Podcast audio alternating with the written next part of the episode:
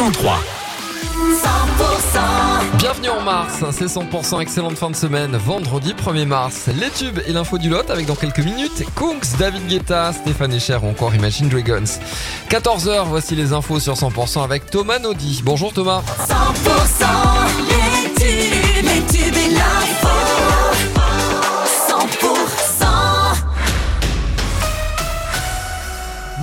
Bonjour, à tous. Des centaines de Russes se sont rassemblés pour les funérailles de l'opposant Alexei Navalny euh, sous haute présence policière. Alexei Navalny euh, mort le 16 février à l'âge de 47 ans dans une colonie pénitentiaire russe de l'Arctique dans des conditions et des circonstances qui restent euh, obscures.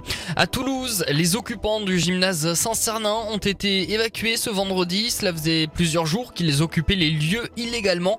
Cette semaine, la justice administrative avait d'ailleurs ordonné cette évacuation après une plainte de la mairie. C'est désormais euh, chose faite. 116 occupants ont été évacués.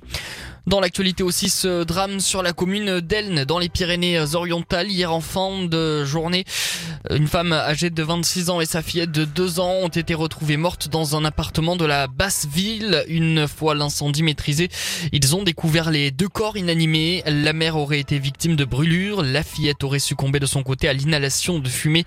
Enquête a été ouverte. De nouvelles chutes de neige en montagne aujourd'hui. Des flocons ont été observés, notamment sur un manteau neigeux déjà bien fourni en début de semaine. On l'a constaté à Barège par exemple, ou encore à la Pierre Saint-Martin où 10 cm de neige fraîche sont venus se rajouter. La neige qui n'est pas sans danger par endroit. On peut parler d'un miraculé hein, dans les Pyrénées bigourdanes. Un banniéré euh, pratiquait le snowboard avec un groupe d'amis euh, dans le secteur du pic du Midi lorsqu'une avalanche s'est brusquement déclenchée. Euh, Le jeune homme a été enseveli sous la sous l'avalanche pendant 10 minutes. Il doit sa survie à son détecteur de victimes d'avalanche et à la réactivité de ses amis. Les deuxièmes lignes toulousains Thibaut Flamand et Emmanuel Méafou ainsi que le demi d'ouverture Antoine Astoy ont été appelés par euh, le sélectionneur du 15 de France Fabien Galtier euh, pour préparer la rencontre du tournoi des 6 nations au Pays de Galles. Ce sera le 10 mars.